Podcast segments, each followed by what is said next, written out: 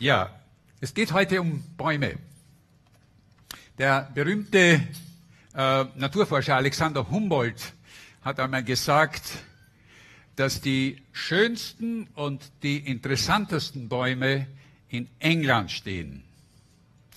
Und er hat gesagt, das liegt an dem ganz eigenen englischen Klima, nämlich Sonne und auch viel Regen und aber auch an die Bodenverhältnisse, auf denen eben Bäume ganz besonders gut wachsen. Und ähm, wir waren ja auf Urlaub in England und da habe ich einige Bilder gemacht und diese Bilder möchte ich euch ganz gerne zeigen von englischen Bäumen. Ich meine, für mich sind Bäume etwas Fantastisches. Die, die strahlen so Kraft aus und auch Ruhe und äh, ja, man hat den Eindruck, nichts kann so einen Baum, wenn er wirklich gut gewachsen ist, stark ist, umwerfen. Kein Sturm. Sie können wohl geknickt werden, aber er strotzt eigentlich vor Leben. Und dieser Baum überhaupt, der ist rundherum mit anderen Gebüschen noch wunderbar. Äh, auch das ist so ein, ein Prachtexemplar, als wir dort waren. Wir konnten ihn kaum umfassen. Also wir waren zu, zu dritt, zu viert und konnten es nicht machen. Der steht am Wasser.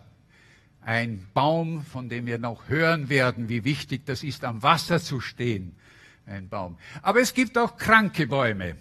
Auch das gibt es. Und das ist ein so ein Exemplar von einem kranken Baum oder ein verletzter Baum. Das ist dieser hier. Der ist nicht in England. Also den habe ich hier, den habe ich letzte Woche in, auf der Ramsau fotografiert. Ja. Ein kräftiger Baum ist etwas ganz Besonderes. Die Bibel vergleicht uns Menschen auch oft mit Bäumen. Äh, in Jeremia 11, 16 nennt Gott sein Volk einen grünen, schönen, fruchtbaren Ölbaum. Und im Neuen Testament, Jesus spricht über Bäume, im Matthäus-Evangelium, Kapitel 7, da sagt er, jeder gute Baum bringt gute Früchte, aber ein fauler Baum bringt schlechte Früchte. Psalm 1 spricht auch von einem Baum. Und ich lese diesen Psalm 1, den ersten Psalm dem, aus dem Buch der Psalmen vor, weil er etwas ganz Besonderes auch ist. Wohl dem, der nicht wandelt im Rat der Gottlosen, noch tritt auf den Weg der Sünder, noch sitzt, wo die Spötter sitzen, sondern hat Lust am Gesetz des Herrn und sinnt über seinem Gesetz Tag und Nacht. Der ist wie ein Baum. Ein Baum gepflanzt an den Wasserbächen, der seine Frucht bringt zu seiner Zeit und seine Blätter verwelkt nicht und was er macht, gerät ihm wohl. Aber so sind die Gottlosen nicht, sondern wie Spreu, die der Wind verstreut. Darum bestehen die Gottlosen nicht im Gericht, noch die Sünder in der Gemeinde der Gerechten. Denn der Herr kennt den Weg der Gerechten, aber der Gottlosen Weg vergeht. Lasst uns am Anfang, bevor ich etwas dazu sage, noch beten. Wir wollen Gott bitten darum, dass er zu uns spricht. Vater, wir danken dir für dein kostbares Wort und wir danken dir ganz besonders für diese Verse, für die, ja, die so wunderbar ein Bild von uns geben, wie du uns haben möchtest. Und ich bitte dich jetzt, dass du durch meinen Mund sprichst und dass du die Herzen eines jeden aufmacht, aufmachst, dass jeder dich hört und was du ihm zu sagen hast. Amen. Bild von einem Menschen. Was für ein gesunder, wunderbarer Baum stellt eigentlich dieser, dieser, dieser Mensch dar, gepflanzt an den Wasserbächen, verwurzelt dort, wo er seine Kraft kriegt. Was für ein Bild von einem Menschen. Was für ein Bild. Es ist ein Bild eines glücklichen Menschen, würde ich sagen. Ein Bild äh, eines Menschen, der äh, alles hat, von dem nichts mangelt, der ausgeglichen ist, der Stärke wieder äh, zeigt, über den Stürme hinweggehen können und die Stürme können ihn nicht viel anhaben. Wer möchte nicht so ein Baum sein? Möchten wir nicht so ein Baum sein? Ja. Ein Zustand und ich denke, ohne Ausnahme, jeder wünscht sich einfach so wie ein Baum zu sein. Ob man jetzt gläubig ist, ob man Gott glaubt oder nicht. Ich denke, jeder Mensch wünscht sich das, so wirklich von Herzen, so zu sein. Wir leben in einer Generation, in der die Suche nach Wellness äh, so einen regelrechten Boom ähm, äh, ausgelöst hat. Donald Adel, ähm, ein Amerikaner, der so als der Wegbereiter der Wellnessbewegung definiert äh, oder gilt, der definiert Wellness folgendermaßen. Wellness ist Streben nach persönlicher Exzellenz. Wer Wellness lebt, unter Anführungszeichen, wer Wellness lebt, steigert seine Lebensqualität auf lustvolle Art und Weise. Und Wellness, das reicht von einem Urlaub in einem Wellnesshotel über Wellnesskost oder Fitnesskost und Turnen mit Philipp. Ja, macht ihr das? Im Fernsehen. Fitnessturnen mit Philipp jeden Tag. Äh, meine Frau und ich machen das. Ja, das tut gut. Das, gut. das ist wunderbar. Aber es gibt viele Wellness-Propheten auch, die sagen, sie haben den großen Weg zum wirklichen Lebensglück gefunden.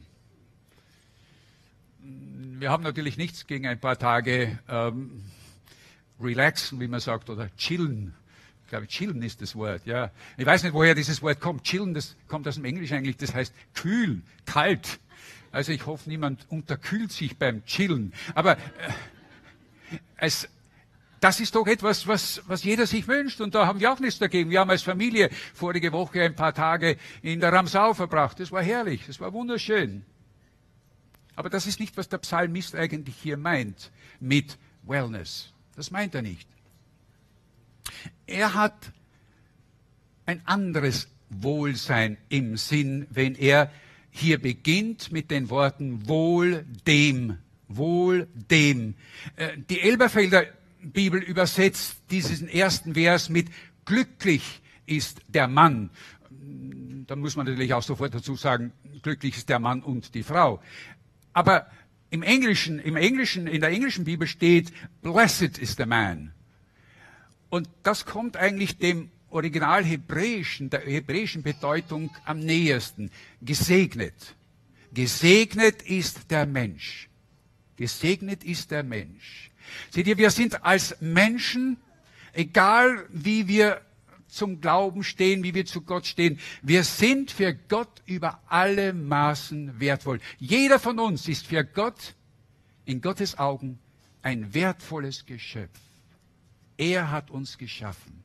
Er hat jeden von uns geschaffen. Er hat sein Leben in unser Leben eingehaucht.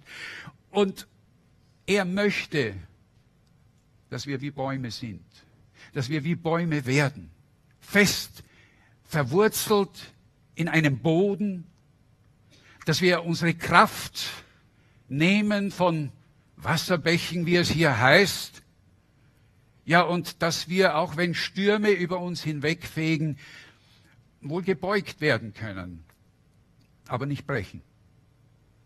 Und dieses Bild von Vers 3, das schildert also so einen Menschen. Aber der Psalm verwendet eigentlich, oder der Psalmist, der diesen Psalm geschrieben verwendet zwei Bilder. Und ich möchte beide Bilder uns heute zeigen. Das eine ist also das Bild von diesem Baum. Aber eigentlich beginnt er ja mit einem anderen Bild, nämlich mit dem Bild eines Weges. Es heißt nämlich im ersten Vers wohl dem oder gesegnet der, der nicht wandelt. Wandeln ist ein altes Wort, das man heute nicht mehr so oft hört, aber es bedeutet einfach ein sich bewegen. Es wird oft verwendet für das Leben eines Menschen. Wir wandeln durch unser Leben. Das hat mit Veränderung etwas zu tun, das hat mit Erfahrungen zu tun. Wir wandeln. Wir wandeln. Zum Unterschied von nicht wandeln, von stehen, von sitzen. Und er spricht davon. Er sagt, wohl dem, der nicht wandelt, er warnt uns, im Rat der Gottlosen, noch tritt auf den Weg der Sünder, noch sitzt, wo die Spötter sitzen. Er spricht also von einer, von einer Pilgerreise. Auch das ist ein altes Wort. Ähm, John Bunyan, der im 17. Jahrhundert in England als Kesselflicker und als Scherenschleifer durch die Gegend zog und missioniert hat, der, mm, wenn man seine Biografie lief, der war muss ein faszinierender Mann gewesen sein. Jedenfalls, er hat ein Buch geschrieben mit dem Titel Die Pilgerreise. Vielleicht wurde er von diesem Psalm inspiriert, ich weiß es nicht. Aber in diesem Buch beschreibt er einen Mann, einen jungen Mann mit Namen Christ oder Christian, glaube ich auch in der deutschen Übersetzung, der also die Hauptperson ist, wie der einen Weg geht, nämlich aus dem Leben heraus auf ein Ziel zu. Das Ziel am Ende seines Lebens ist dann, wie Bunyan es beschreibt, so dieses himmlische Tor, dieser, dieser, dieses, dieser, dieser, dieses ja, diese Herrlichkeit, in die er dann hineingeht. Und Bunyan wollte eigentlich mit diesem Buch, mit dieser Geschichte auch uns beschreiben.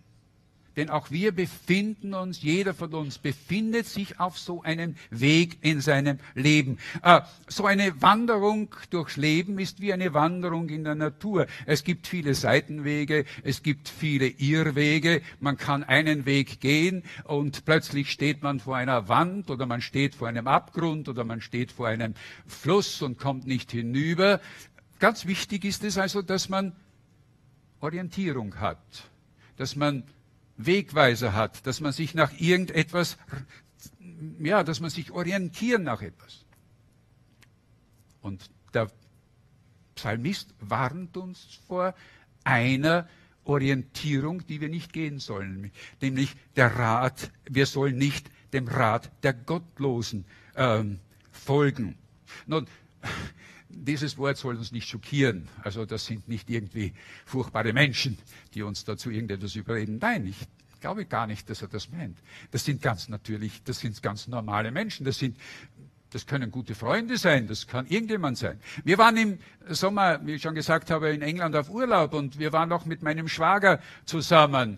Und mein Schwager, der ist über 80, aber er und ich, wir verstehen uns wunderbar. Wir können über vieles reden. Wir haben ähm, stundenlang sind wir im Auto gesessen, während die, die Damen, die Frauen, unsere Frauen gewandert sind, haben wir uns zusammengesetzt und haben geredet. Wir haben über Bücher geredet und alles Mögliche. Aber ein Punkt, ein Punkt war immer, wo wir nicht gleicher Meinung waren. Er weiß, dass für mich Gott und Gottes Wort einen ganz großen Stellenwert in meinem Leben hat.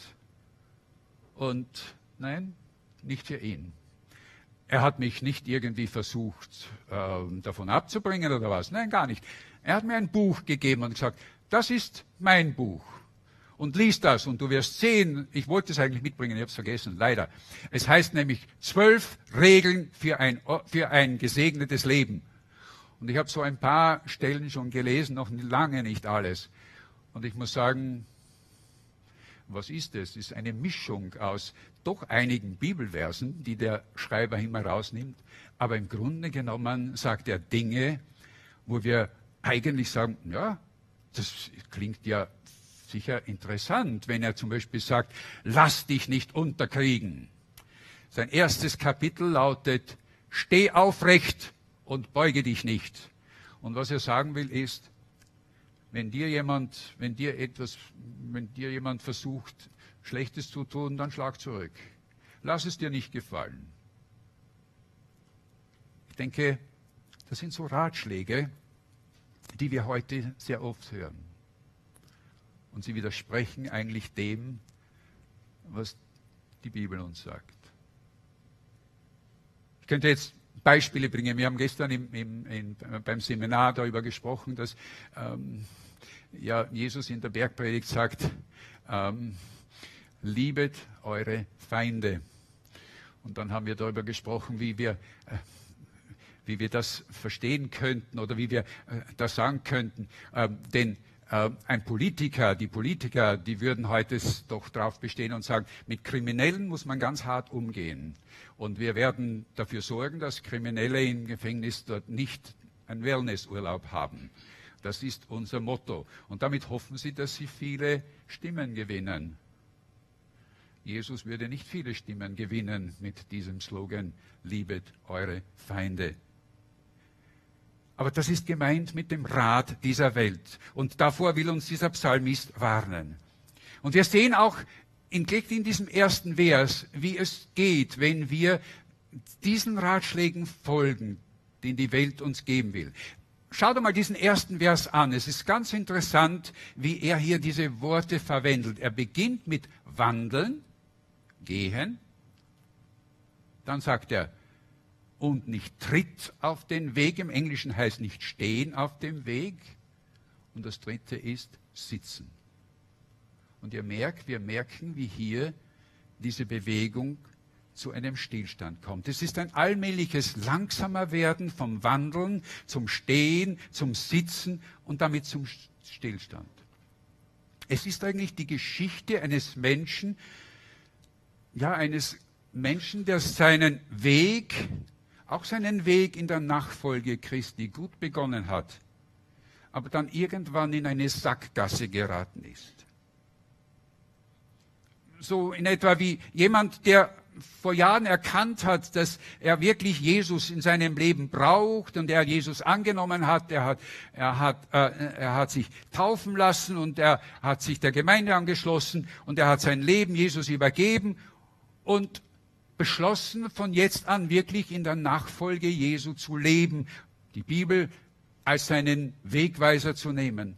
Aber dann trifft er auf eine Gruppe anderer Menschen, die ein paar andere Ideen haben. Und die klingen ja auch nicht so schlecht. Und zuerst geht er nur ein Stück mit ihnen, aber dann ist er schon viel näher dran. Und eines Tages sitzt er mit ihnen zusammen und es dauert nicht lange, dann ist er von dem eigentlichen Weg, mit dem er begonnen hat, weit weg. Kommt uns diese Geschichte nicht bekannt vor? Menschen, die so gut und vielleicht vielversprechend begonnen haben und dann doch irgendwo auf falsche Propheten gehört haben und von dem Weg abgekommen sind? Ich denke, wir stehen alle in dieser Gefahr. Wir stehen alle in dieser Gefahr. Meine Frau, die liebt es, Wanderungen zu planen. Sie, sie bereitet sich immer sehr akribisch darauf vor, wenn wir eine Wanderung machen wollen. Äh, ich verlasse mich völlig auf sie. Äh, das Wichtigste ist also die Orientierung. Und, und Judy, die, die kann Karten studieren. Ich, äh, ich kann das gar nicht so gut, wie sie das kann. Wie orientieren wir uns auf unserem Lebensweg? Wie orientieren wir uns auf unserer Pilgerreise? Wonach können wir uns ausrichten und unseren Weg, äh, ohne dabei irgendwo in Irrwege oder in eine Sackgasse zu kommen, äh, gehen? Gibt es so etwas wie eine Wanderkarte für das Leben? Gibt es das? Ja, das gibt es. Ja, das gibt es. Und der Psalmist gibt uns, sagt uns, wie diese Wanderkarte aussieht. Es heißt in Vers 2, und dieser Vers 2, das ist so der Schlüsselvers überhaupt von diesem ganzen Psalm. Um ihn dreht sich ähm, wie um eine Achse alle anderen Verse. Verbunden nämlich mit diesem Vers 1, wo er sagt, wohl dem, der nicht wandelt im Rat der Gottlosen und nicht tritt auf den Weg der Sünder, noch sitzt, wo die Spötter sitzen, beginnt er mit Vers 2 mit sondern. Sondern der Lust hat am Gesetz des Herrn. Wir könnten auch anders sagen, äh, äh, gesegnet ist der Mann, der Lust hat am Wort Gottes. Denn dieses Gesetz des Herrn, damit ist nicht gemeint, alle diese, äh, oder was wir oft meinen, ah, dieses du musst und du sollst und du darfst nicht. Nein, nein. Es ist das ganze Wort Gottes. Es ist wirklich das ganze Wort Gottes. Selbst für die Menschen im Alten Testament war das Gesetz Gottes die, die Torah und das umfasste die fünf Bücher Mose, die Propheten, die Geschichtsbücher, wirklich alles. Und für uns ist es die gesamte Bibel einschließlich des Neuen Testamentes. Wohl denen, die Lust haben am Gesetz des Herrn, könnten wir sagen. Kennst du diese Lust? Hast du diese Lust? Weißt du, wie viel Freude es machen kann, sich mit dem Wort Gottes zu beschäftigen? Oh, ich weiß, dass ihr das alle wisst. Ja, ihr beschäftigt euch alle damit. Ich bin überzeugt davon. Aber wie beschäftigen wir uns damit? Der Vers 2 geht noch etwas weiter. Er sagt, sondern hat Lust am Gesetz des Herrn und sind über seine Worte oder sind über seinem Gesetz nach Tag und Nacht. Dieses Wort Nachsinnen, ja, das bedeutet, im Englischen steht das Wort meditieren. Ähm, was bedeutet das? Es bedeutet, dass wir uns einfach damit beschäftigen. Jetzt werdet ihr sagen, naja, du bist ein alter Mann, du hast genug Zeit, du kannst das machen. Nein, nein, so ist es nicht. So ist es nicht. Damit ist nicht gemeint, dass ich tagelang mit der Bibel herumsitze und die Bibel lese und nichts anderes tue. Ähm, gar nicht, überhaupt nicht. Aber es ist oft so, dass ein Vers, den ich lese, mich einfach beschäftigt, der hängen bleibt und über den ich dann nachdenke und immer wieder auf diesen Vers zurückkomme, auf diesen Abschnitt zurückkomme. Irgendetwas ist da drinnen und ich spüre, Gott will mir damit etwas sagen. Manchmal wache ich in der Nacht auf und dieser Vers kommt mir in den Sinn. Und das ist damit gemeint, nämlich das Wort wirklich als das Wort Gottes zu nehmen. Es ist nicht das, was Mose geschrieben hat oder Paulus geschrieben hat oder Petrus oder Johannes oder wer auch immer die Autoren sind von diesen Abschnitten in der Bibel. Nein, es ist Gott, der durch sein Wort zu uns sprechen will, zu jedem von uns.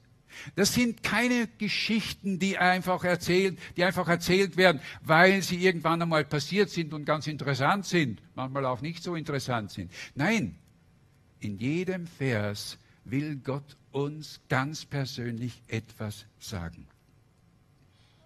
Was bedeutet das? Bedeutet es, dass wir vor einem Tisch sitzen voll mit biblischen Kommentaren und Konkordanzen und was es alles gibt, um sich, um dann herumzuschlagen um, und dann am Ende zu sagen, ja, jetzt habe ich wirklich verstanden, was weiß ich, wie, was mit dem 13. Kapitel der Offenbarung gemeint ist. Nein. Gemeint ist, Gott zu hören. Gott zu hören, was er mir persönlich mit diesem Wort sagen möchte. Im Nachsinnen möchte ich Gottes Stimme hören. Ich möchte Gott reden hören. Er ist es, der durch die Zeilen, durch die Verse zu mir spricht. Und ich frage, Herr, was willst du mir damit sagen? Und das ist das, was wir brauchen in unserem Leben, diese Orientierung. Weißt du, wie es ist? Weißt du, wie es ist, äh, wenn man Gottes Stimme hört aus der Bibel? Ich bin sicher, ihr habt das auch schon erlebt.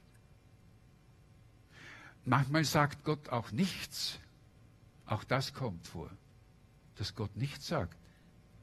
Aber der Grund ist dann sehr oft, da bin ich drauf gekommen, dass ich das, was er mir gesagt hat, noch gar nicht gehört habe und auch noch nicht befolgt habe. Und Gott ist von unendlicher Geduld. Der amerikanische Schriftsteller Mark Twain, der soll einmal auf die Frage, ob ihn Bibelstellen, die er nicht versteht, sehr beunruhigen, beunruhigen. Und da hat er darauf geantwortet, oh nein, überhaupt nicht. Nein, nein, nein, nein. Nur die Bibelstellen, die ich verstehe, die beunruhigen mich. Seht ihr, es kommt darauf an, wie wir darauf reagieren, auf das, was wir aus dem Wort erfahren. Gott ist unendlich geduldig und es tut so wohl, mit ihm unterwegs zu sein auf diesem Weg durch das Leben, auf diese Pilgerreise. Vielleicht gefällt euch das Wort nicht so, aber auf diese Wanderung, auf dieses Wandeln durch das Leben und sich von seinem Wort wirklich leiten zu lassen.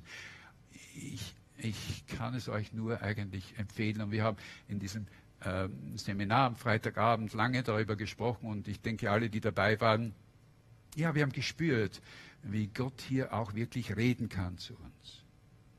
Der ist wie ein Baum, gepflanzt an den Wasserbächen, der seine Frucht bringt zu seiner Zeit und seine Blätter welken nicht. ein Baum, der gepflanzt ist. Seht ihr, ein Baum, der muss einmal gepflanzt werden.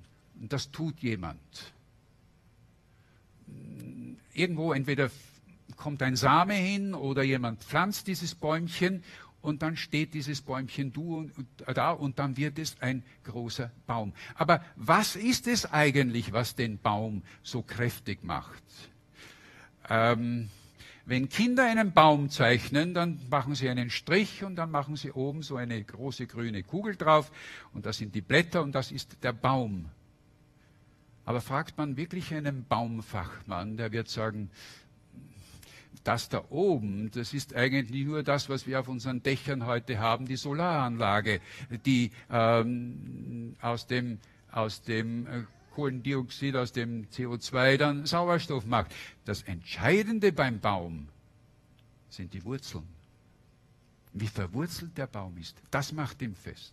Nicht der Stamm alleine, nicht die Krone, sondern die Verwurzelung. Wie ist er verwurzelt?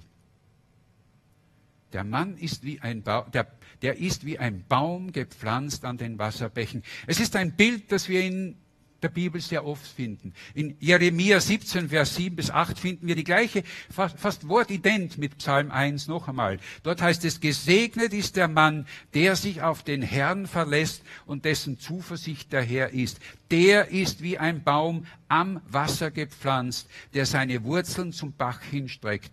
Denn obgleich Hitze kommt, fürchtet er sich, fürchtet er sich doch nicht, sondern seine Blätter bleiben grün und er sorgt sich nicht, wenn ein dürres Jahr kommt, sondern bringt ohne Aufhören Früchte. Wieder ist es dieses Bild mit dem Baum am Wasser. Und ich habe lang darüber nachgedacht, was bedeutet das? Warum, warum schreibt der Psalmist und sagt er, gepflanzt an Wasserbächen. Und ich denke, es ist eines dieser wunderbaren Geheimnisse, die der Schreiber des Psalms eigentlich gar nicht erklären konnte. Er wusste das noch gar nicht, was er hier eigentlich schreibt, was mit diesen Wasserbächen gemeint ist. Er konnte es nicht wissen. Er konnte es vielleicht erahnen. Und das war ja bei vielen dieser Propheten im Alten Testament. Sie haben es nur erahnt, was einmal kommen wird, was einmal sein wird. Er, gehörte zu, er gehört zu einem dieser Männer, wie es uns im Hebräerbrief in Kapitel 11 beschrieben wird, wo es heißt, diese alle, nämlich diese Propheten im Alten Testament, die starben im Glauben, erlangten aber das Verheißene nicht, sondern sahen es nur von ferne, grüßten es und bekannten, dass sie Gäste und Fremdlinge auf Erden waren. Sie sahen vielleicht am Horizont irgendetwas, was sie hier aufgeschrieben hat, dieses Wasser, diese Wasserbäche, an denen wir gepflanzt werden sollten. Aber sie konnten es noch nicht erklären. Sie konnten noch nicht wirklich sagen, was es war. Aber wir gehören zu diesen glücklichen Menschen, die die Erfüllung, die Erfüllung dieser Verheißung bereits kennen, äh, äh, wissen können, ähm, kennen dürfen. Wir dürfen sie kennen. Sie ist uns gegeben. Sie ist uns gegeben, nämlich in, eine, in einer Stelle in der Offenbarung, im letzten Buch der Bibel, in Offenbarung Kapitel 22. Dort finden wir wieder dieses Bild von diesem Baum am Wasserbach. Offenbarung, Kapitel 22, von Vers 1 an. Es ist dort Johannes, der die Offenbarung geschrieben hat. Johannes begegnet in, einem, in einer Vision einen Engel und dieser Engel zeigt ihm auch ein Bild. Und er zeigt ihm das Bild und es heißt hier in Vers 1, und er zeigte mir den Strom des Lebenswassers, klar wie Kristall. Und jetzt passt auf, dieser Strom des Lebenswassers klar wie Kristall, der vom Thron Gottes und des Lammes ausgeht. Der vom Thron Gottes und des Lammes ausgeht. Thron Gott ist für uns leichter verständlich, nicht? Gott sitzt auf einem Thron und von ihm fließt es aus. Das Wort Gottes kommt von ihm. Aber was hat es mit diesem Lamm? Was ist mit diesem Lamm gemeint? Was ist dieses Lamm Gottes, von dem es hier heißt? Ein Begriff, den wir erklären müssen. Was heißt es? Wer ist dieses Lamm Gottes? Nun, die Bibel erklärt es uns. Und ich kann es vielleicht nur versuchen, mit ein paar Sätzen zu machen. Seht ihr, im Alten Testament war es so, dass wenn das Volk, wenn es gesündigt hat, und das haben sie gemacht, dann der Hohepriester kam einmal im Jahr und er nahm ein Lamm, ein unschuldiges Tier, und er schlachtete dieses Tier. Er ließ dieses Blut, dieses Tiere auf den Altar fließen. Und das war als ein Zeichen dafür, dass dieses Tier die Schuld und die Sünde des ganzen Volkes auf sich genommen hat. Vorher legte der hohe Priester seine Hände drauf und gab sie diesem Tier. Es war nur eine symbolische Handlung, die eigentlich nichts wirklich bewirkte. Äh, dieses Lamm war es nicht, das die Sünden wegnahm. Aber Gott nahm das zumindest an und sagte, so würde es eigentlich euch ergehen. Das wäre eigentlich für euch diese Strafe. Ihr müsstet eigentlich geschlachtet, ihr müsstet eigentlich äh, sterben dran. Und die Bibel sagt das auch, dass, dies, dass der Lohn der Sünde der Tod ist. Aber wisst ihr, das Wunderbare ist, dass es dann jemanden gab, der dieses Lamm auch wirklich wurde, nämlich Christus selbst, Jesus selbst. Jesus hat am Kreuz sein Leben gelassen. Und mit seinem Blut, das er dort vergossen hat und mit seinem Leben, das er uns, das er für uns dort geopfert hat, hat er uns von dieser Schuld befreit, die uns alle niederdrückt und die uns letztlich auch von Gott trennt. Und das ist hier gemeint damit. Von diesem Lamm, von Christus geht dieses Wasser aus, von dem wir unsere Kraft nehmen können. Jesus ist dieser Strom des Lebens. In Offenbarung 22 heißt es dann weiter im nächsten Vers, mitten auf dem Platz, mitten auf dem Weg heißt es eigentlich, zu beiden Seiten des Stromes wachsen Bäume des Lebens, die tragen zwölfmal Früchte, jeden Monat bringen sie Frucht und die Blätter der Bäume dienen zur Heilung der Völker. Bäume stehen an diesen, an diesen Weg, an diesen Wasser, an Jesus und von ihm nehmen sie die Kraft. Und Geschwister, das sind wir, wenn wir das tun, wenn wir Christus annehmen in unserem Leben. Wenn wir seine Vergebung annehmen, dann können wir davon die Kraft nehmen. Diese Bäume sind alle jene, die ihr Leben auf ihn, auf Jesus gebaut haben, die verwurzelt sind in ihm und die von dem Wasser trinken. Dieses Wasser, das er uns gibt, von dem er selbst sagt, der, wer davon trinkt, wird bis in die Ewigkeit keinen Durst mehr haben, sondern das Wasser, das er ihnen gegeben, das ihnen gegeben wird, der wird, das wird in ihnen eine Quelle werden, deren Wasser bis ins ewige Leben quillt. Äh, das sagt Jesus äh, einer Frau, die am Brunnen war und Wasser schöpfte und, und Jesus zu ihr sagte, wenn du wüsstest, was für ein Wasser ich dir geben kann, dann würdest du mich bitten und ich würde dir dieses Wasser geben. Wir können diese Geschichte nachlesen im Johannesevangelium in Kapitel 4. Eine ganz spannende Geschichte. Aber der Psalm, und jetzt komme ich zu einem Ende, denn ähm, Zeit geht voran, der Psalm verschweigt auch nicht, dass es den anderen Weg auch gibt, nämlich den Weg ohne Gott. Und das ist ein Weg, der in die Wüste und in die Trockenheit führt. Vers 4 in diesem Psalm 1 sagt es ganz deutlich zeigt so einen krassen Gegensatz auf zu diesem anderen Weg, wenn es nämlich hier heißt, aber so sind die, und jetzt sage ich diese Menschen, die Gott nicht akzeptieren, nicht, sondern sie sind wie Spreu, die der Wind verstreut. Sie sind wie Spreu, die der Wind verstreut. Seht ihr, früher haben die Bauern, wenn sie gedroschen haben, das alles genommen und haben dieses Gedroschene in die Luft geworfen, in die Höhe geworfen. Und wenn Wind war, und das haben sie dann gemacht, wenn ein Wind gegangen ist, der Wind hat diese Spreu weggeweht und nur das Korn, das wirkliche Korn, das, was sie brauchten, ist zu Boden gefallen. Und das ist dieses Bild, das er hier verwendet. Die Gott, die ohne Gott durchs Leben gehen, ihr Leben wird wie eine Spreu verweht werden. Und dann heißt es im nächsten Vers, in Vers ähm, 5, darum bestehen diese Menschen auch nicht im Gericht, noch die Sünder in der Gemeinde der Gerechten. Der Herr kennt aber den Weg der Gerechten. Oh, da haben wir wieder so ein Wort. Wer sind diese Gerechten? Sind das die, die alles recht machen, die alles richtig machen, die vollkommen sind? Oh nein, dann wäre keiner von uns.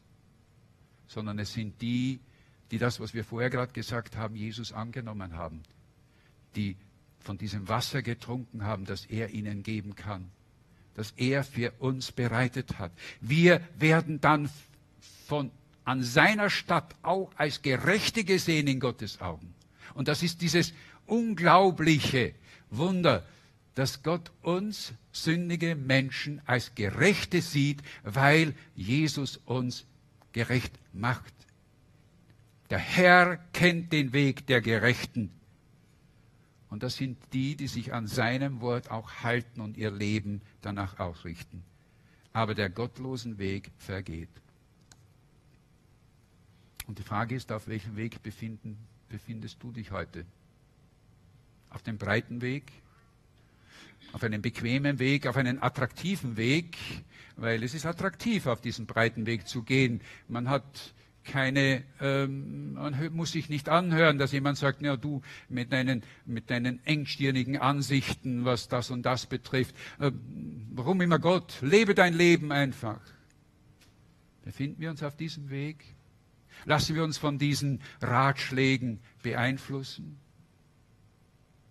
Könnte es sein, dass du auf diesen falschen Weg gekommen bist? Ich frage dich. Vielleicht spürst du innerlich, dass eigentlich, wo du jetzt bist, nicht mehr unbedingt der Weg ist, mit dem du begonnen hast in deinem Leben, als du einmal dein Leben zum ersten Mal Christus gegeben hast. Du hast irgendwo die Orientierung verloren. Und nun möchte ich, dass wir, ja, dass jeder von uns einfach darüber ganz kurz nachdenkt. Ich möchte, dass wir eine kurze Zeit der Stille haben, während die Musik spielt, dass wir in uns hineinhören und auf unsere Stimme im Innersten hören. Die, die, die Stimme unserer Seele, so würde ich sagen. Und vielleicht hörst du, wie diese Stimme eigentlich sagt, ja, ich, ich, ich möchte auch dieses Wasser haben. Ich habe es bis jetzt noch, ich habe nie noch davon gehört, dass es dieses Wasser gibt, das das Leben so reich machen kann. So wie wir es in den Zeugnissen vorgehört haben. Vielleicht aber auch, dass ich es wohl gehört habe, aber ich habe irgendwo den Weg verloren. Und deine Seele schreit nach diesem wahren Wasser. Vielleicht kracht es so auch im, im Gebälk des, deines Baumes, äh, weil alles so morsch ist und du so weit entfernt bist von den Wasserquellen. Und du hast auch die Lust auf das Wort Gottes verloren. Auch das gibt es, dass man einfach sagt, ich habe alles schon gelesen, es bringt mir nichts mehr, es ist nichts Besonderes mehr. Und dann hören wir Gott nicht mehr, wenn wir in seinem Wort nichts reden. Wir werden geistlich vertrocknet. Und wisst ihr, das tut weh, du, es tut weh, es tut unserer Seele weh. Und sie sehnt sich nach diesem klaren, kristallklaren Wasser. Bist du so? Hörst du innerlich diese Stimme, die sagt, ich möchte von diesem Wasser haben?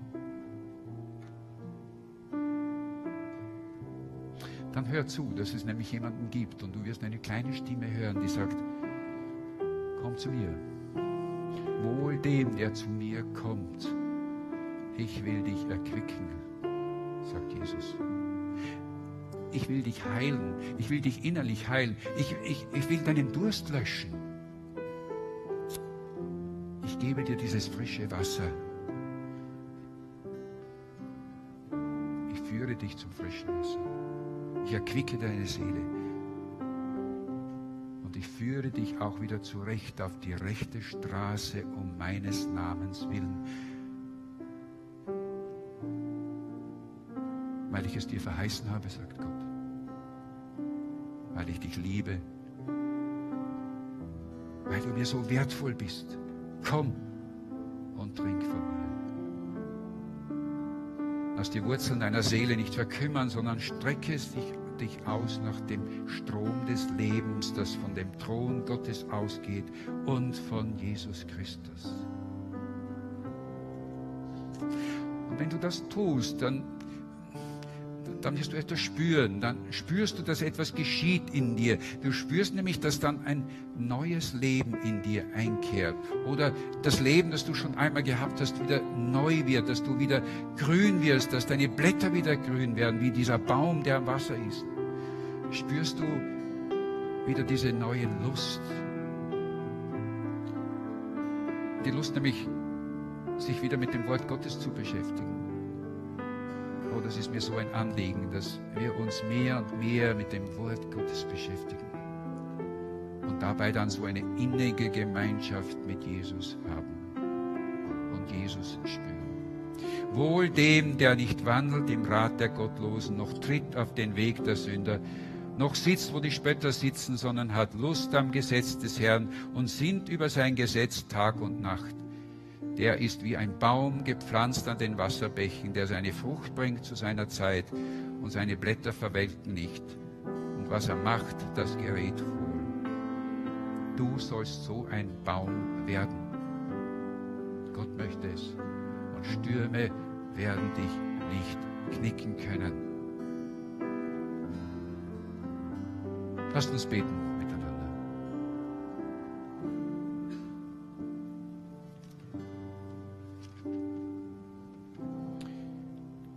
Herr kennt den Weg der Gerechten, heißt es am Ende von dem Psalm. Vater, du kennst uns. Du kennst jeden von Einzelnen von uns. Und du siehst, wo jeder von uns steht. Vielleicht ist jemand hier, der noch nie von diesem Wasser gehört hat, das du uns geben möchtest, um unser Leben wirklich reich zu machen. Oh, ich bitte dich, lass der Durst so groß sein, dass der oder diejenige sagt heute, ich möchte, ich möchte dieses Wasser haben, gib es mir. Gib mir, dass ich all das, was in meinem Leben passiert ist, hinter mir lassen kann und etwas Neues beginnen kann. Dass, ja, dass du mich gerecht machst durch dein Blut. Ich bitte aber auch für die, die diesen Weg vielleicht schon beschritten haben, längere Zeit und die einfach abgekommen sind vom Weg und diese Lust am Wort Gottes verloren haben, die Lust an der Gemeinschaft mit dir.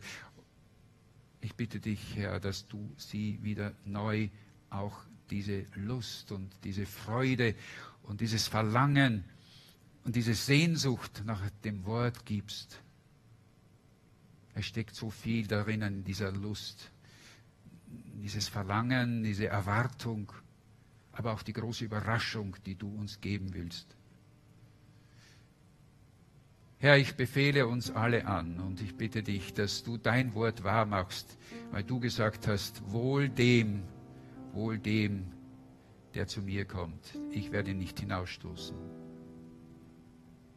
Wir loben dich, wir preisen dich als unseren himmlischen Vater. In Jesu Namen. Amen.